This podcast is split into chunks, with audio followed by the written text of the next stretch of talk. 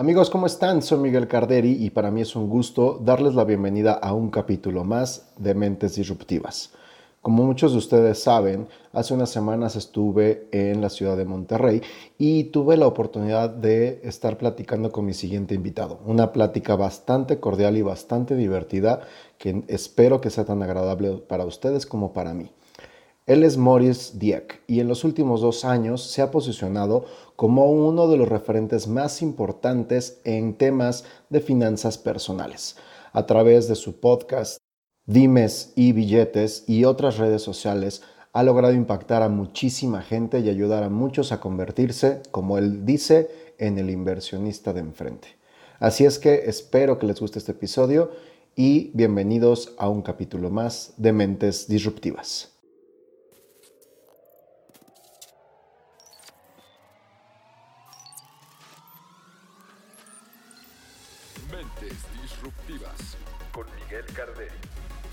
Bienvenidos amigos, mi nombre es Miguel Carderi y esto es Mentes Disruptivas.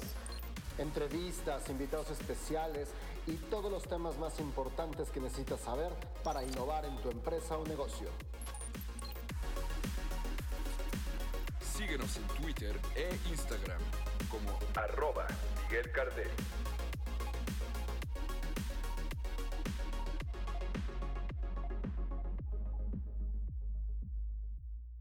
Amigos, ¿cómo están? Soy Miguel Carderi y estamos en un episodio más de Mentes Disruptivas. Y hoy, como ya saben, nos encontramos en la Sultana del Norte conociendo el ecosistema, dando también algunas conferencias, pero no podía dejar de aprovechar la oportunidad de venir a visitar a un buen amigo, mi querido Maurice Dieck. ¿Cómo estás? ¿Cómo estás, Miguel? Muchísimas gracias. Qué gusto tenerte acá en tu casa, que es la Sultana del Norte en Monterrey.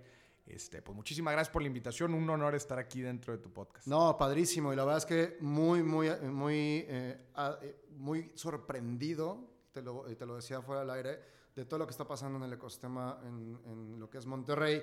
Y en específico también tenemos algo en común. Los dos tenemos un podcast, pero creo que la, donde se está dando la meca del podcast es aquí en La Sultana. Es impresionante la cantidad de podcasts que se encuentran acá en Monterrey. Obviamente tú y también felicidades porque hoy amaneciste entre los cuatro podcasts más importantes este, en México. Muchas gracias. Y, creo que, o sea, lo que están, están logrando aquí en temas de podcast está impresionante, ¿no?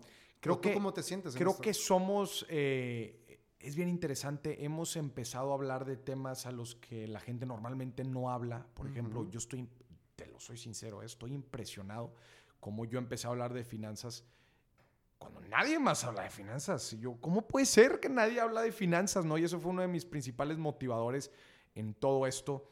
Este, de una forma muy práctica, muy... Sí, claro que hay gente hablando de finanzas, no te voy a decir que no, pero de una forma muy coloquial, así como, como nos hemos topado con un océano azul, yo lo digo, y la verdad es que pues tenemos una cultura de trabajo bastante, bastante fuerte, que nos ha permitido... Eh, vaya, vaya tu tema, eh, innovar, en distintas áreas. Y creo que hemos aprovechado pues eh, un boom de, de, los podcasts, ¿no? Y aprovecharlo. Y... Se está creando una nueva industria, ¿no? Definitivamente, está creando una nueva industria que está revolucionando el tema de la información. Y sí quiero ahondar un poquito también, porque dentro de tu historia, pues el podcast es algo muy importante. Sí, claro. Pero me quiero ir un poquito más atrás. Para la gente que no conoce, ¿quién es Maurice Dieck? Empezamos, vamos a empezar en lo básico, como tú dices. ¿Quién eres? ¿Quién, es Maurice Dieck?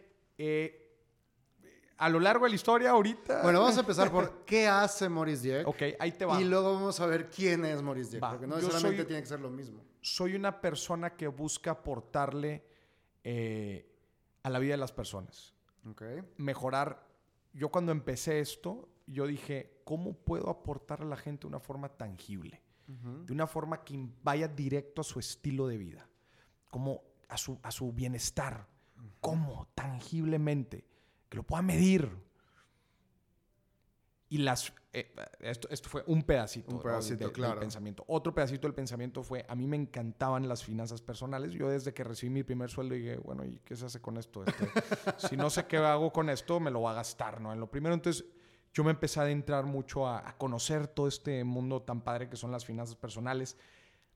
Y como dice el buen eh, Steve Jobs cuando dijo en, un, en el commencement, speech en Stanford, que dijo, you have to connect the dots. Correcto. ¿Verdad? Tienes que conectar los puntos de tu historia and hope y ver cómo es que van a conectar en el futuro. Eso fue exactamente lo que yo hice. Yo conecté los puntos en mi vida y algo que me apasionaba con una necesidad muy importante que yo identifiqué en el mercado, que era la gente quiere saber del dinero, quiere saber sobre finanzas, hay tabús muy importantes sobre el dinero y no hay nadie haciéndolo. Y conecté con otra, otro punto que era mi interés por ayudar a la gente, por aportarle de una forma tangible. A final de cuentas, eso es lo que a mí me hace feliz. Claro. La gente dice, oye, este, habla de la riqueza. Yo le digo, es que creo que la riqueza de hoy en día es muy diferente a la riqueza de generaciones anteriores, en donde la riqueza pues era una riqueza muy tangible. Claro. Pero ya no podemos hablar de eso en un, en un momento en la historia en donde la enfermedad número uno del mundo es la enfermedad mental. Entonces creo que el hablar de riqueza es algo mucho más profundo que solamente eso, ¿no? Que solamente bienes materiales y... no. Entonces, eh, a mí me, me, encantaba ver todo este tema de las finanzas desde una forma mucho más integral y mucho más profunda. Ok. Eh, es un componente importantísimo para tener calidad de vida, para tener mejor vida y definitivamente yo lo digo para ser feliz. Que por ahí dicen, ¿no? Es la famosa frase que el dinero no, no, no, no compra la felicidad. No, yo no estoy tan de acuerdo con esa frase, porque a final de cuentas, si tú tienes una calidad de vida, esa calidad de vida cuesta. Claro. No, no es el, el algo que yo juego mucho o, o mi, mi, mi, manera de ver el dinero es, no es el objetivo el dinero. Exactamente. Pero es una herramienta para lograr los objetivos que yo quiero. Ahí te ¿no? va como yo lo veo. Es exactamente como tú lo estás diciendo. Yo digo, en la vida tú tienes proyectos, tienes propósitos de vida, tienes objetivos que son, imagínate, como esta gran... Velo desde el punto de vista de la construcción. Uh -huh. Tú quieres construir esta casa. Y esta casa es tu propósito de vida, es tu misión, son tus hijos, son lo que tú quieras. Uh -huh. Lo que quieras que sean tus objetivos. Es construir esta casa. Y después, imagínate que tú estás, tú eres el albañil de tu vida, ¿no? Tú uh -huh. eres el albañil. Y estás construyendo esta casa. Y de repente te das cuenta que para construir esta casa necesitas algo que se llama cemento. Correcto. Y entonces cuando tú quieres investigar sobre el cemento, ¿verdad? quieres hacer mejor cemento, quieres saber usar el cemento, quieres saber conseguir mejor cemento. Correcto. Llega alguien y te dice, oye, este, el cemento llega, güey. Tú no te no preguntes tanto por el cemento.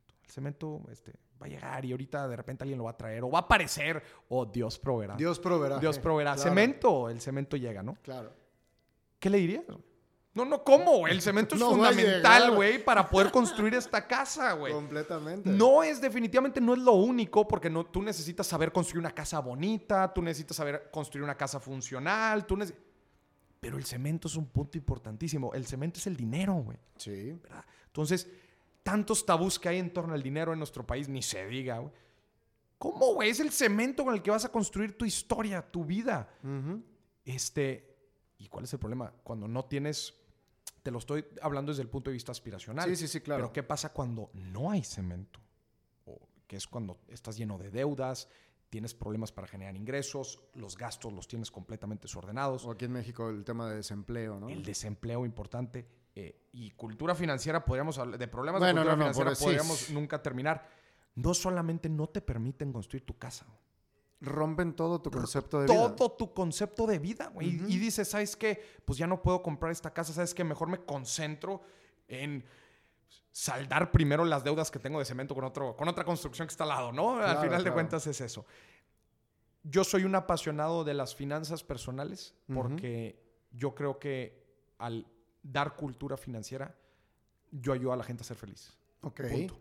Mi misión es crear un mundo más próspero porque un mundo más próspero es un mundo más feliz. Okay. Solamente que trato de darle un sentido diferente a las finanzas, no finanzas opulentas, no finanzas eh, superficiales. Yo trato de ir mucho más profundo a decir, las finanzas te van a empoderar a, Correcto. Ti, a cumplir tu propósito de vida. Sí, lo que decíamos, es una herramienta poderosa, es importante, pero no es tu objetivo. Si tú tienes claro. como objetivo crear cemento, dinero, pues, pinche, crear, ¿no? exactamente, porque entonces vienen las depresiones, los problemas mentales, gente con mucha lana que se termina suicidando claro. porque no tiene una razón de ser. Claro. Si tú ocupas el dinero y generas sustentabilidad y generas ingresos y flujo, pero tu objetivo es tener una calidad de vida, el darle una calidad de vida a tu, a tu familia y demás, entonces cambia el concepto completamente de dinero. Claro. Pareciera lo mismo, pero cambia radicalmente. Radicalmente. ¿no? Y te voy a decir algo, Miguel, ahí es donde entra también la frase no persigas el dinero, atráelo. Uh -huh.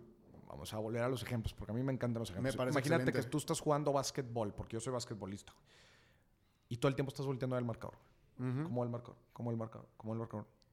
Güey, concéntrate estrés, en el güey. pinche juego, güey. Qué estrés, güey. Estás jugando, güey. Sí. Concéntrate en dar el mejor juego. Disfrútalo, güey. Claro. Cuando lo disfrutas y te concentras en el juego, güey, en un momento vas a voltear a ver el marcador y vas a decir, lo he hecho bien, güey. Claro.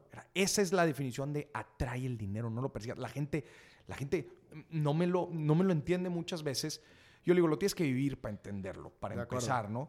Este, el, tema del estrés financiero, ayer estaba escuchando una entrevista justamente de, de una de las principales causas de suicidio en, Ujú. en el mundo, es el estrés financiero. Y, y, pues bueno, el estrés financiero viene por muchas razones, este, malas decisiones, eh, compara- comparativo, muchas, muchas, muchas razones, ¿no?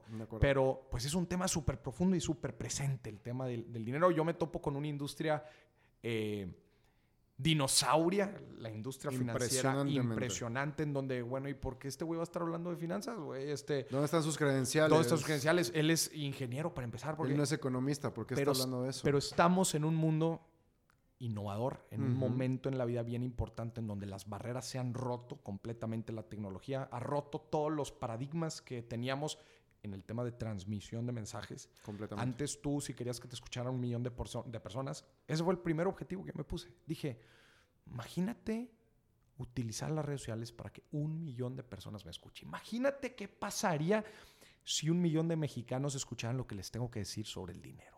Ok. Ese es mi objetivo. güey. Cualquiera, décadas atrás, No, diría, bueno. estás loco, güey. ¿Cómo chingados? Bueno, necesitas ser el, no sé, güey, el... ¿Quién sabe quién chingados necesitas ser para... Tienes que trabajar en una televisora, O sea, en un por supuesto tienes que estar en una o sea, televisora, definitivamente, güey. Sí, sí, y sí. para llegar allá, uno necesita hacer toda una carrera, cabrón. Exacto. Bueno, pues ese fue mi objetivo. Dije, vamos a, vamos a innovar en este tema de la industria, ¿no? Entonces, me apoyé en una tecnología exponencial que son las redes sociales para empezar a generar contenido. Saqué mi primer video, agosto 2017. Agosto 2017 saco mi, mi primer video. ¿Por qué los ricos son ricos y los pobres son pobres? No hablaba de clases sociales el video. No, sin embargo, tuvo muchísimo impacto. De, de hecho, Tuvo como fue uno de los... 400 mil views, el primero. El primer El video. primer video tuvo Digo, cuatro- también el, el título ayudó, ¿no? El título definitivamente ayuda. Innovas. El, el, el video hablaba sobre eh, mentalidad hacia el dinero más que clases sociales, ¿no? Al segundo video me hablan de un banco por primera vez. Al segundo video me, me dijeron, hey, lo que estás haciendo, tráelo. Para cerca del tercer video ya había llegado al millón de views en total. Ok. Este, para el cuarto video me invitan de la televisora, güey. Me hablaron de la televisora y me dijeron, güey, lo que estás haciendo en redes sociales, por favor, ven a hacerlo acá.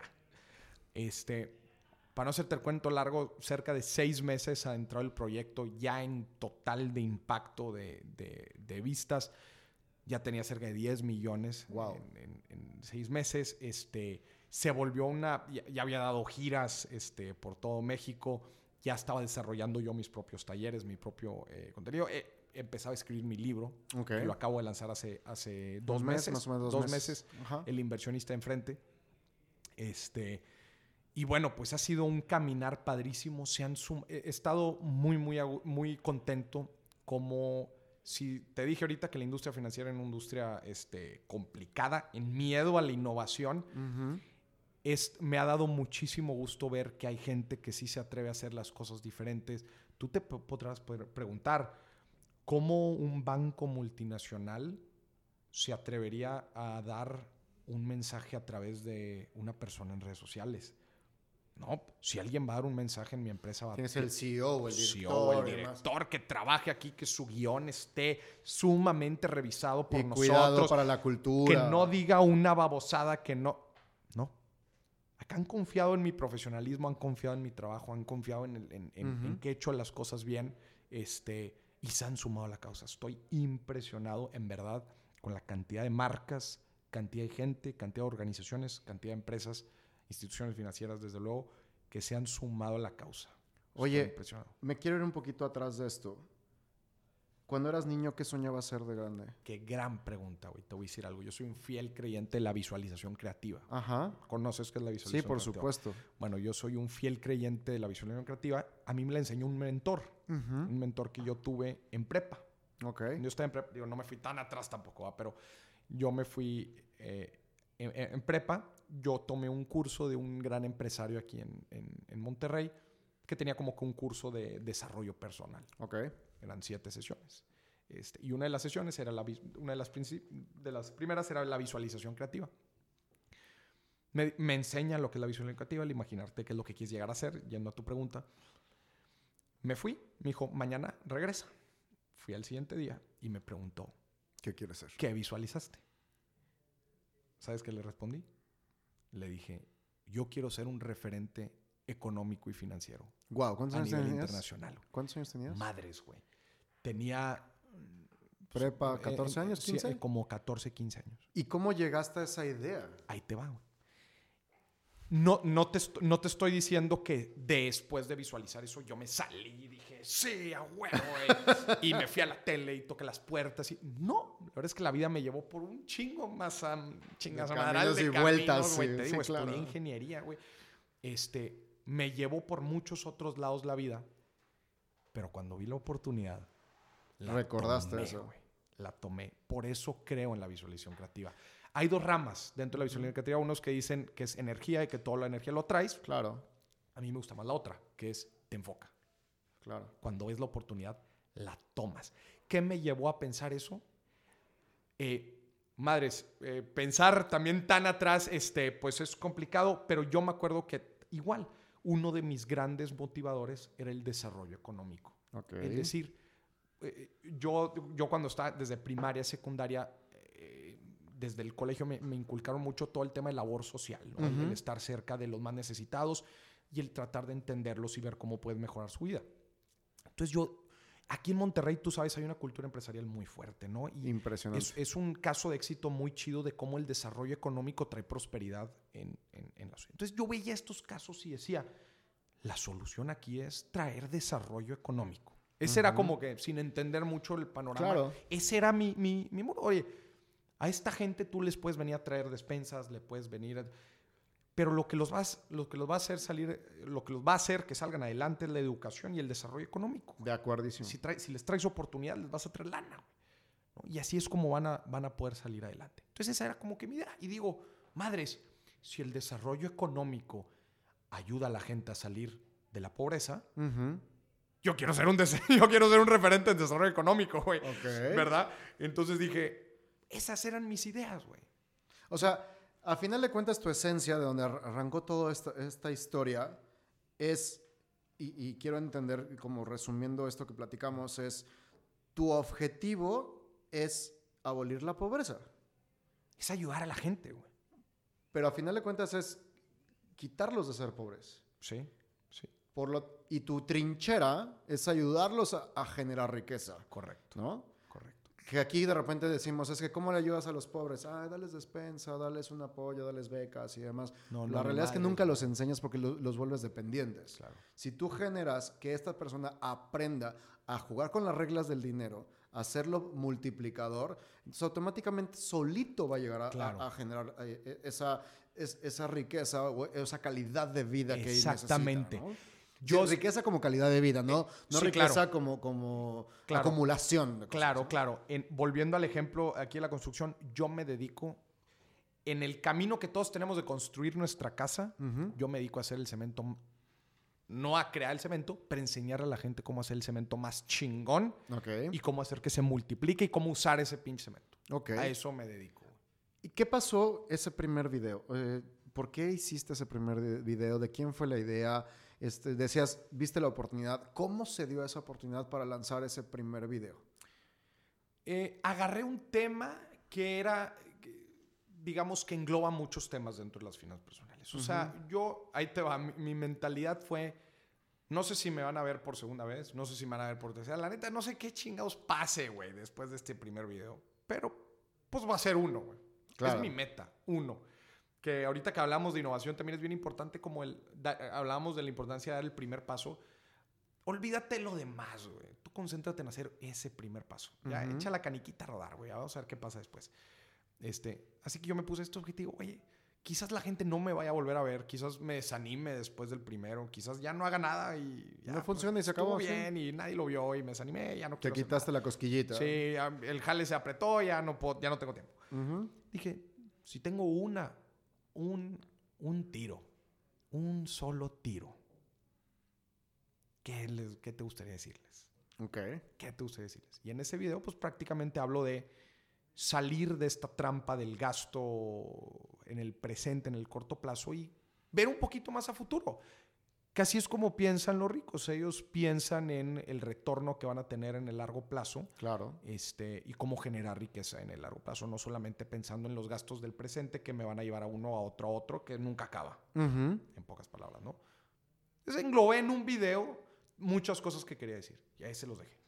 Ok. A ver qué pasa. Que se haga garras dentro del, mundo, del complejo mundo de las redes sociales. Hoy, hoy en, en- si tú le preguntas a un niño, te preguntaba qué querías hacer de grande cuando eras niño, porque creo que coincido mucho. Me he topado con, con emprendedores o con estas historias de, de estas mentes disruptivas que cuando son niños, lo que piensan que son de, de niños o lo que quieren ser de niños termina definiendo lo que están haciendo hoy. Como tú bien dices, no necesariamente que todas las acciones que hayan hecho a partir de ese momento, de todo, en, eh, en todo sea perfecta la línea, ¿no?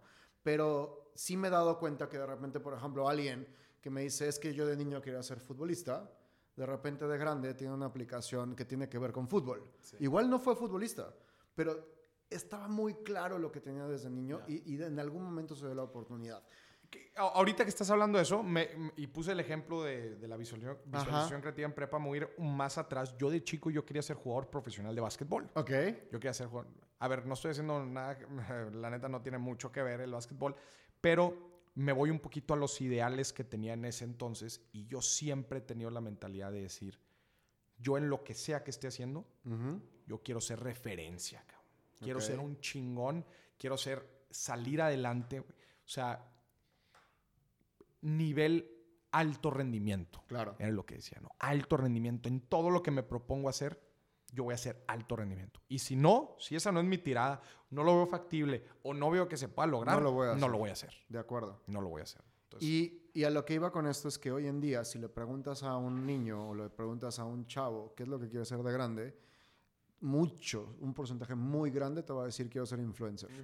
¿no? Odio esa palabra, déjame decírtelo. Odio esa palabra porque hoy en día un influencer puede ser una chava que Cualquiera. enseña, en- eh, que sale en bikini y ya nada más porque tiene se dice influencer. Yo creo que mucho tiene que ver también lo que decíamos hace ratito y lo platicábamos también en tu podcast, en la generación de valor. O sea, no nada más es que te sigan, sino qué le estás ¿qué aportando les a estás ellos, ¿no? dejando? Claro.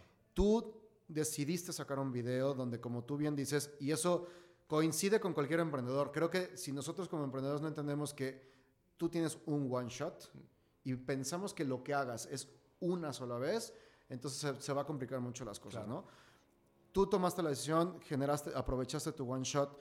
Si una, un chavo quisiera, estos que quieren ser influencers, si tú les dijeras en ese momento, no hoy que ya, lo, que ya tienes el impacto, que ya tienes la, en ese momento, ¿cuáles fueron las tres cosas que pasaron en tu cabeza para generar ese video? Ya me dijiste una que es, si tienes un one shot, di lo que tienes que decir, lo que quieres decir. Si es la única cosa que vas a decir en tu vida, ¿qué es lo que sería? ¿Cuáles serían otras dos que les dijeras a estos chavos, pon atención en esto? Ya. Uno, haz, eh, toma en cuenta que lo que hagas tiene que ser entendible para la mayor cantidad de personas. O sea, muchas veces lo que pasa es que vivimos cada quien en su cierta realidad y hacemos contenido para esa realidad, porque es lo que conocemos, ¿verdad? Por ejemplo, si, un, un ejemplo muy burdo, si yo todo el tiempo he jugado básquetbol, pues quizás haga contenido de básquetbol, ¿no? O, para la gente que entiende el básquetbol. Claro. La realidad financiera que yo vivo no es la realidad financiera que están viviendo todos. Entonces, yo tengo que hacer contenido para la mayor cantidad de gente. Si ese es mi impacto, si ese es mi objetivo, ¿no? Entonces, si vas a hacer contenido para la mayor cantidad de gente, tiene que ser contenido que entienda la mayor cantidad de gente. Entonces, tiene que ser sumamente práctico, sumamente aterrizado. Eh, creo que ese es un factor importantísimo, ¿no? Claro. El digerido, práctico, eh, entendible por todos. quiero jugar un poquito al abogado del diablo, ¿no? Y porque sé perfectamente que alguien seguramente, y no nada más una persona, te ha reclamado o te ha este, tratando, tratado de, des- desprestigiar por esto, ¿no? Ajá. Porque tú eres ingeniero, Ajá. no eres economista. Sí, ¿no? Y estás en una industria, tú bien lo decías, sumamente dinosaurio. Bueno, que ya se está transformando, porque aparte, digo, seamos realistas, la economía hoy se transforma con la tecnología impresionantemente y todo lo que viene de la ola de fintech está impresionante. Pero venimos de una industria que por tradiciones es muy cuadrada. Claro. ¿Dónde empezó tu formación para poder sentirte bien de hablar de economía? Ya. Eres ingeniero, viene esto. Si yo te dijera, a ver, si, lo que decías hace ratito, ¿quién es este chavito de 25 años que me va a hablar de economía cuando yo estoy doctorado en bla, bla, bla y tengo 20 años? ¿Cuáles son tus credenciales o dónde tú empezaste? No tus credenciales. ¿Cómo fue tu formación y cómo ha sido tu formación para poder hablar de economía? Ahí te va.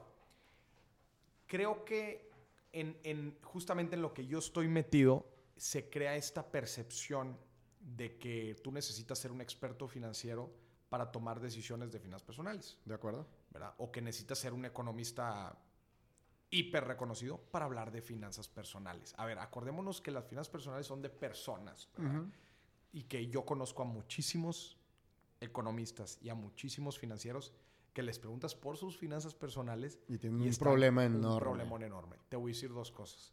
Una cosa, perdón.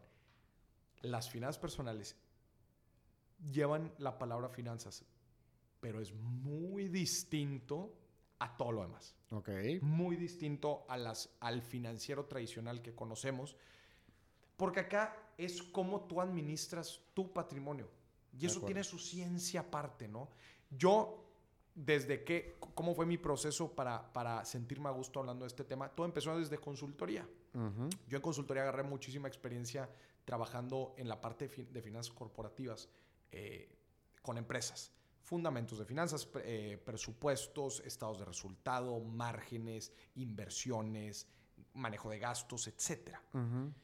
Yo empiezo a analizar en paralelo todo el tema de finanzas personales. Y digo, claramente no son lo mismo, pero los fundamentos son muy parecidos. Sí. Entonces empieza un proceso de tropicalización de entender cómo funcionan las finanzas personales, que es una mezcla extraña entre finanzas, psicología, eh, una mezcla muy, muy extraña, en donde empieza a madurar todo el tema del contenido. Yo te, yo te voy a decir algo, creo que cuando hablas, yo todo lo que hablo, lo que hablo, lo hablo de experiencia. Son cosas que yo he vivido, que yo hago. Yo soy una persona natamente, naturalmente eh, administrada. O sea, yo soy muy, muy administrado en todo lo que hago. Y en mis finanzas ni se diga. Entonces, pues he vivido un proceso en donde yo hablo de mi experiencia propia, que te digo, mira, güey, te voy a decir a mí, y, pregúntale aquí a la, gente con la que laboro, yo les, yo les platico, güey, así me administro yo, güey. Y eso es lo que hablo allá afuera. Yo tuve una etapa muy interesante de autoconocimiento, de que me fui dando cuenta de ciertos activos invisibles que tenía, que son los mismos activos invisibles que yo platico en mis conferencias. En mis conferencias platico de mis métodos de administración, platico de las inversiones que he hecho, de cómo he tomado ciertas decisiones, de los retornos que he tenido. A ver, creo que cada quien puede, tiene el derecho de hablar de lo que le ha funcionado en la vida y lo que no. ¿Cuál es la diferencia? Que cuando de lo que hablas a la gente le hace sentido o le sirve, ¿qué crees que pasa? Tiene mayor impacto. Tiene mayor impacto y te empiezan a recomendar. Claro. lo que está diciendo este vato a mí me funcionó, Creo que el principal indicador de que lo que estás diciendo no sirve, creo que es el mismo público. Es el mismo público que te va hundiendo. Es, especialmente en temas tan técnicos, entre comillas, como los que hablo yo. Porque habrá otros temas más subjetivos en donde ellos pero acá es que no hay mucha subjetividad. Las, las finanzas pues son este, números también, ¿no? Entonces, la parte motivacional sí es un poco más subjetiva. No, y, y, la manera en cómo lo trabajas. Creo que en la parte donde se innova es las herramientas que tienes para poderlo trabajar. Y volvemos al tema de la mente, ¿no? Lo, digo, lo platicamos también cuando hablamos de innovación en tu, en tu podcast, pero aquí también implica lo mismo. La percepción que tengas, la manera de, de objetivo, la manera en que trabajes y la búsqueda de caminos distintos para tus finanzas personales también es definitiva, ¿no? Claro, yo, la gente que me escucha siempre me lo dice, güey, te escucho a ti y, es, y veo un interés genuino en aportar a la gente. Claro. O sea, y eso es bien cañón. Tú, tú, y yo estamos hablando ahorita en el podcast y puedes ver un video mío o puedes escucharme en, en otro episodio y dices, güey, ese cabrón es exactamente igual, güey, al que yo conocí, ¿no? Es, claro es un vato transparente que se educa constantemente. Yo tengo una, una, una rutina rigurosa todos los días, de las mañanas leer y educarme, todas las mañanas, además de hacer ejercicio, claro. Este, que eso me ha mantenido dentro del juego. Dentro del juego, dentro del juego. Este, las finanzas personales no son de credenciales, son más de vivencias y son de testimonios. Y eso te hace, como bien dices, te hace auténtico. Claro. ¿no? Y que la gente entienda que lo que, te lo que tú estás recomendando es porque de alguna manera o ya lo experimentaste o ya, ya conoces cómo funciona el proceso. Y entonces eso genera una, una fidelidad y aparte una tranquilidad de que no me están diciendo un economista de alto grado a decir, aviéntate 100, eh, invierte un millón de pesos cuando en mi cartera no tengo más que 5 mil pesos. Claro. ¿no? Entonces, creo que eso, es una de las cosas que más impacto han tenido en, en, claro. y también, digo, eh, que me he educado constantemente en el tema y he tenido la, la forma de cómo aterrizo todo este conocimiento que estoy aprendiendo, cómo lo aterrizo de una forma muy tangible. Y creo que eso es algo de las cosas que he hecho muy bien. Ok, Hoy estás en un mercado que ya dijimos que viene de un mercado tradicional, una industria tradicional, pero hoy se está transformando. Correcto. Tiene alrededor de cuatro años que eh, este boom de lo, de lo, que es la cultura fintech,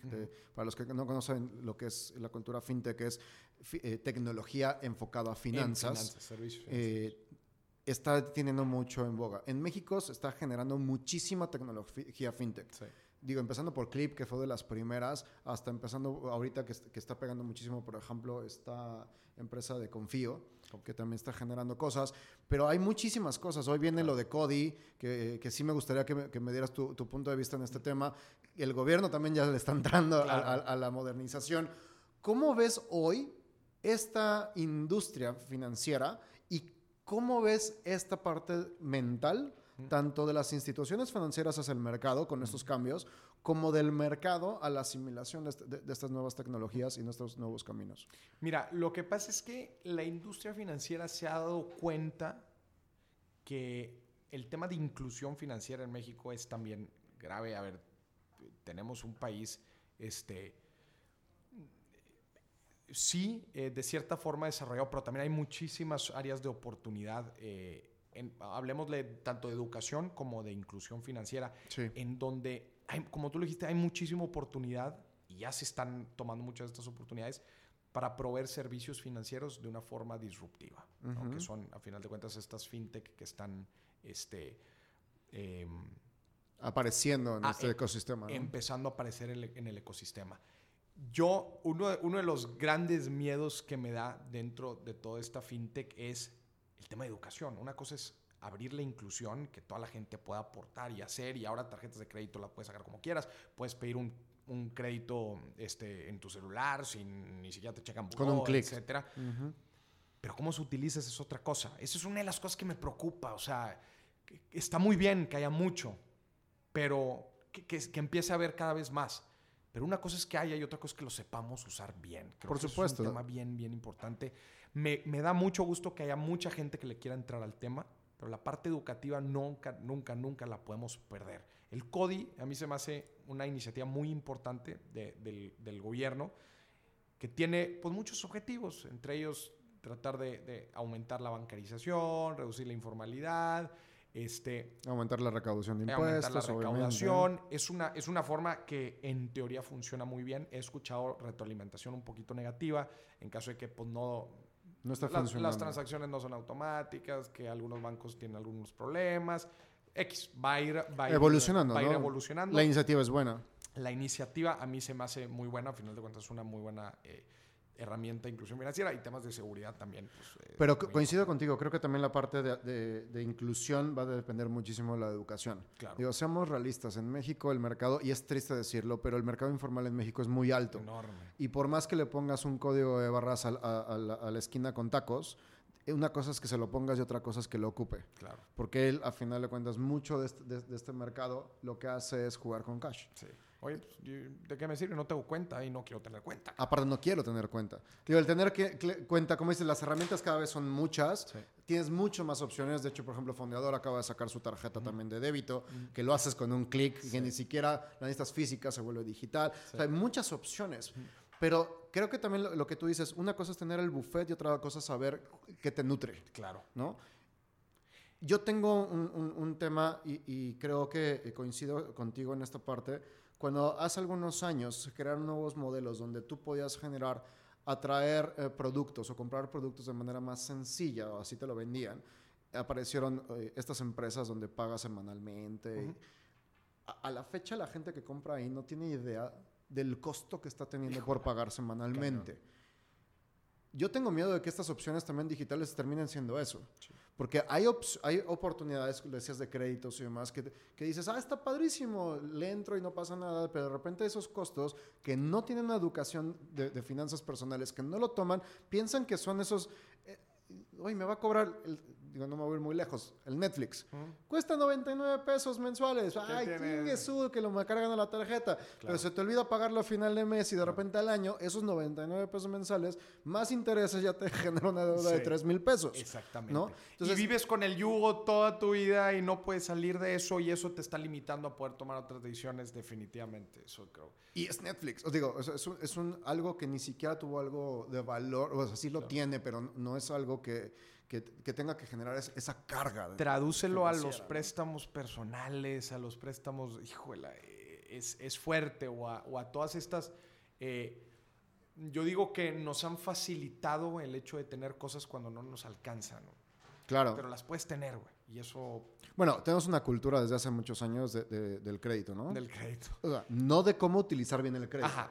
Del crédito. Pero que es muy fácil el crédito, ¿no? Estas famosas este, baratas de págalo a 20 meses sin intereses. A 20 18. a 20 quincenas. Este, es muy fuerte y, la y si le metes tecnología y le metes simplicidad, hay un concepto bien interesante que se llama el, la abstracción financiera.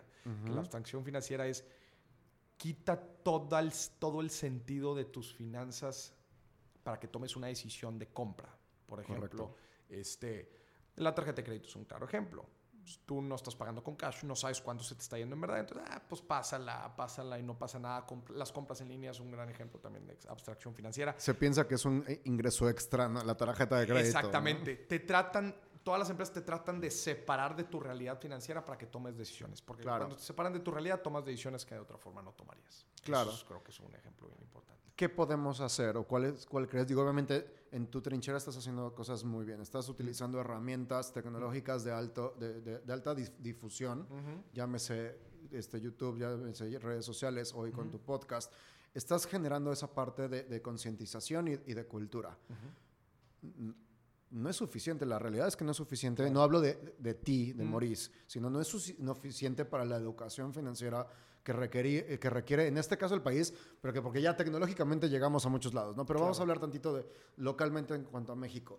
¿Qué, ¿Cuál crees que sean las dos o tres acciones más importantes que a nivel país tenemos que lograr para que esto, si no en nuestra generación, en la siguiente generación no tengamos problema? Ya.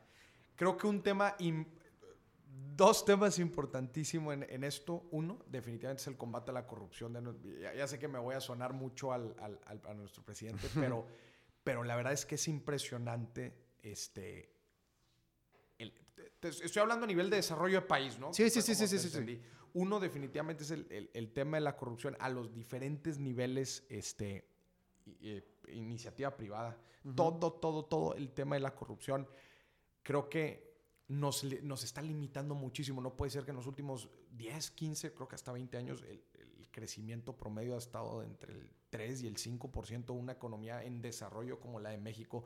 No puede ser. O sea, hay algo en verdad que nos está limitando, eso por un lado. Dos, este, la informalidad, que ahorita lo platicamos. En el tema de, el tema de finanzas personales, de informalidad es un tema fuertísimo, que va desde las implicaciones de estar asegurado hasta las implicaciones de seguridad en general de, nuestro dinero. Y, el dato de que desde hace cinco años para acá la informalidad no se ha combatido. O sea, ha seguido, es más, hasta se ha ido incrementando. Entonces, ¿de qué sirve que tengamos inclusión financiera? ¿De qué sirve que estemos empujando la parte de educación si no están los incentivos correctos para que los informales dejen de ser informales y tengan los beneficios de la formalidad? Que eso va a traer un impacto en impuestos y lo que tú quieras. Pues sí, sí la va a tener. Pero otra vez, creo que no se ha, no se ha trabajado lo suficiente. El problema de raíz. El problema de raíz, exactamente. Que es el punto número tres, que es definitivamente la educación en general. La educación es lo que hace, lo que cambia las, las, las, generaciones. Las generaciones. Por supuesto. estoy de acuerdo que no es un cambio, no es un cambio de la noche a la mañana. No. Es como dijimos, son cambios generacionales, pero se tiene que empezar a trabajar desde ahorita.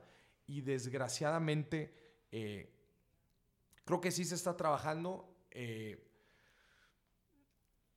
los modelos educativos, que es parte de lo que me preocupa a mí, están cambiando un, buen ejemplo es eh, lo de la refinería de dos bocas que, que estamos trabajando, no me quiero poner político, ¿verdad? Pero que estamos trabajando en tecnología antigua cuando, para cuando terminen esa refinería, las, ya vamos a vivir en otro mundo. Entonces, nosotros acá estamos con la, con la reforma educativa, por ejemplo, y tratando de reformar el modelo, de que las cosas se hagan distintos para dentro de, ¿qué? ¿Cinco, diez años cuando las cosas, este ya no funciona como ayer, porque ni siquiera como hoy, porque hoy ya no funciona. Exactamente. Por ejemplo, tú ves el tecnológico en Monterrey que está haciendo, está cambiando su modelo educativo.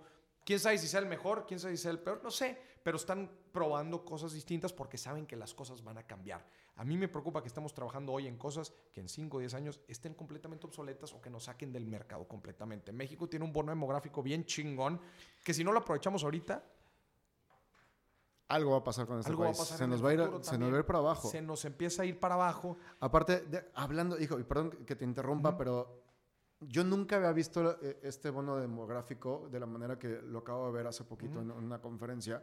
Y decía, hoy nuestra generación, la generación de, 40, de 25 a 45 años, sobre todo de, de 45 a 40, de, perdón, de 25 a 40, si tú les preguntas, dicen, no, yo no quiero tener hijos, ¿no? Sobre todo de, un nivel educativo de media superior, ¿no? Y, tú les preguntas por qué, no, es que ve cómo están las condiciones, cómo está el país, yo no, lo yo no quiero traer a un hijo a un mundo que está pasando todo esto, ¿no? Hubo una, una persona que me dijo, es la peor decisión y voy a hablar de economía, me voy a meter en tu tema, es la peor decisión en México el que las generaciones de nivel educativo de media superior no quieran tener hijos. ¿Por qué? Porque el bono demográfico ahorita se encuentra entre los 19 y, 35, 40 años, donde toda esta, gente está e, económicamente activa. ¿Qué es lo que pasa? Si esta generación no tiene hijos, ese, eh, ese cuello de botella se va a hacer cada vez más pequeño. Pero ¿qué crees? ¿Cuál es el cuello de botella? ¿Quiénes son los que van a aparecer en esta nueva generación? ¿Quiénes son los que tienen hijos? ¿Quiénes son los que sí quieren tener hijos? Bueno, no quieren. Siguen teniendo, aunque no quieran hijos, por falta de educación la gente que no tiene el poder económico eh, fuerte. ¿Qué sucede? Que entonces en 20 años nosotros vamos a tener 60, 70 años en 30 años vamos a tener esa edad y vamos a depender de una generación que no tiene la educación financiera, que no tiene la educación general y que no tiene poder de generar este, riqueza. Y riqueza hablando de sustentabilidad, ¿no? No de acumulación. Lo peor que puede hacer nuestra generación, y lo decía así, lo peor que puede hacer es no tener hijos, porque entonces nuestro nivel medio alto va a desaparecer y el país va a estar en manos de personas que no saben producir. Claro. Entonces, ¿dónde está el poder económico del país? Jamás lo había visto de esa manera.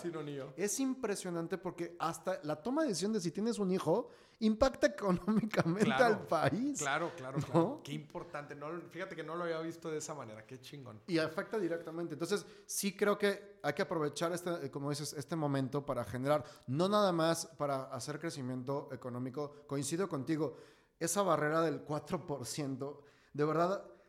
Es increíble, digo, independientemente del político o el momento en que sea a nivel país cuando a mí me hablan de que nuestro objetivo es crecer el 4%, me, no, puedo, no sé si reír o llorar.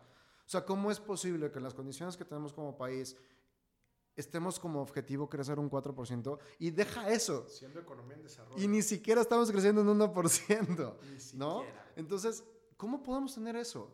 Cuando teníamos supuestamente hace cinco años decíamos que México era una economía que, que iba a competir con China.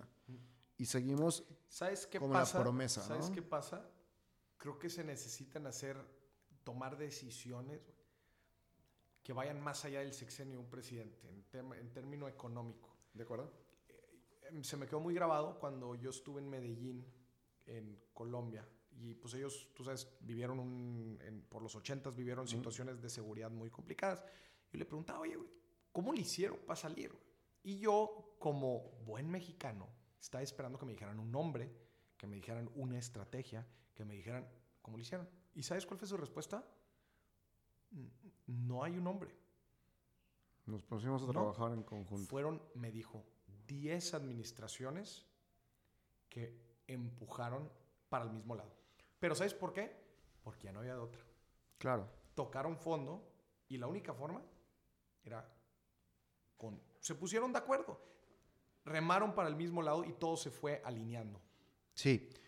Oye, yo no quiero caer porque también no quiero que, que haya esa percepción de que nos estamos lavando las manos en este tema porque también coincido, coincido constantemente, no podemos esperar que llegue una persona a cambiar el mundo, ¿no? Creo que la responsabilidad es de nosotros en esta parte. Quiero acabar esta entrevista, Maurice, con dos cosas. Uno, justamente, yo persona, yo emprendedor, yo estudiante, ¿cuáles son las acciones que yo podría hacer para justamente que este cambio? Porque los cambios de todos los países son sociales, no son de gobierno. Entonces, yo como en temas económicos, en temas de sustentabilidad, en temas, tú estás poniendo tu granito. Yo como emprendedor, ¿cómo puedo aportar? Digo, igual no quiero ser influencer, pero ¿cómo puedo aportar a que esto funcione? Yo, yo invito a la gente a que se enamore de un problema, güey. Okay. Yo me enamoré del problema de, de no saber qué hacer con tu dinero y tomar malas decisiones con tu dinero. Entonces, para, yo me enamoré de eso decir, imagínate hacer familias más chingonas, familias más estables, familias con mayor bienestar. A mí me mandan un mensaje por Instagram y me dicen, Moritz, gracias a ti, tomé, hice mi primera inversión. Mi primera inversión, güey. Quiero que cuando esa persona tenga nietos, el nieto voltee a ver al abuelo y diga, abuelo, muchas gracias, cabrón. O el hijo diga, güey, no manches, gracias a ti pudimos tener educación nosotros y gracias a eso yo le pude dar educación a mis hijos. Diga, qué chingón. Y el abuelo voltea para abajo y le dices, es que no sabes qué pedo, güey. Yo en Instagram, que era una herramienta que usaba antes, vi un video de un cabrón que me dijo que así se hacía, güey. Imagínate eso, cabrón. Bueno, pues yo recibo mensajes de gente que me dice eso. Me dice, gracias a ti compré mi primer bien raíz, gracias a ti compré mi primera inversión. No estás sembrando. Cabrón. Estás sembrando y estás transformando. Ese pedo para mí, güey, es a la madre, güey. Como, como bien por decir, güey, yo me puedo morir ahorita, güey. Ya con eso, con haber generado ese impacto. Pero yo le digo a la gente que se enamore de un problema. Cada quien vive realidades distintas, cada quien vive en comunidades distintas. Siempre hay algo que podamos hacer. Pero eso, eso creo que nos falta, güey. Nos falta gente enamorada, güey. ¿Qué sabes qué pasa? Que cuando llega un enamorado, falta tanta gente enamorada que cuando llega un enamorado... Lo ven con cara de loco. No, yo lo iría al revés. Conquista, porque cuando alguien transmite esa pasión, güey, por lo que está haciendo, güey, y dice, a la madre, cabrón, hace tan, la gente está tan necesitada de causas que cuando llega un cabrón, y esto también es invitación para los que nos están oyendo, cuando llega alguien con la pasión y el romanticismo del problema y de que quiere transformar las cosas, la generación de hoy ya no los ve como locos, ¿eh? Las, las nuevas generaciones... Lo siguen. Lo siguen, güey. Dicen, ese pedo, ese, eso que está haciendo, güey, I want to be a part of it. Claro. Súper, increíble. Invito a la gente que se enamore de problemas. Y al enamorar significa entenderlo, conocerlo, estudiarlo constantemente, porque no acaba ese proceso de conocimiento de problemas. Invito a la gente que se eche en el clavado, a que se enamoren de problemas. Y si no le han encontrado un problema, salta a la calle. Salta a la calle. Maurice, fue un placer estar hablando contigo. Muchísimas gracias. Espero que pueda repetirse esto. Definitivamente. ¿Dónde te pueden buscar? Que me sigan en redes sociales, arroba Dieck, Instagram, Facebook, YouTube, Twitter. En todas las redes sociales estoy como otra vez mi nombre, arroba Dieck, subiendo contenido de finanzas personales, negocios, inversiones, economía, de todo. Eh, soy un apasionado de las finanzas. También les digo, sigan en mi página internet www.morisdiek.com. Ahí pueden comprar mi libro El inversionista enfrente. No se lo pierdan, Pueden por ver mis cursos y pues, seguirme el rastro de conferencias en general. Perfecto. Maurice, definitivamente eres una mente disruptiva y es un placer estar contigo. Muchísimas gracias, Miguel. Es un gusto y un honor estar aquí en tu podcast. Amigos, nos vemos como todos los martes la próxima semana en un episodio más de Mentes Disruptivas. Y no olviden tanto seguir a Maurice como seguirme en Miguel Carderi en las diferentes redes sociales y comentarnos qué les pareció el episodio del día de hoy. Nos estamos viendo, soy Miguel Carderi. Muchas gracias por escucharnos. Esto fue todo por hoy. Espero te haya gustado este episodio. No olvides seguirme en mis redes sociales que en las próximas semanas tendré un webinar de planeación estratégica para el 2020. Así es que Búscame sobre todo en Instagram, ahí estoy publicando algunas cosas. Y por supuesto no dejes de seguir a Morris y escuchar el capítulo que grabamos de Dimes y, y Billetes, que es el capítulo 34 en su podcast. También nos divertimos mucho y hablamos también de muchos temas de innovación enfocado a los negocios. Soy Miguel Carderi y muchas gracias. Nos vemos la próxima semana.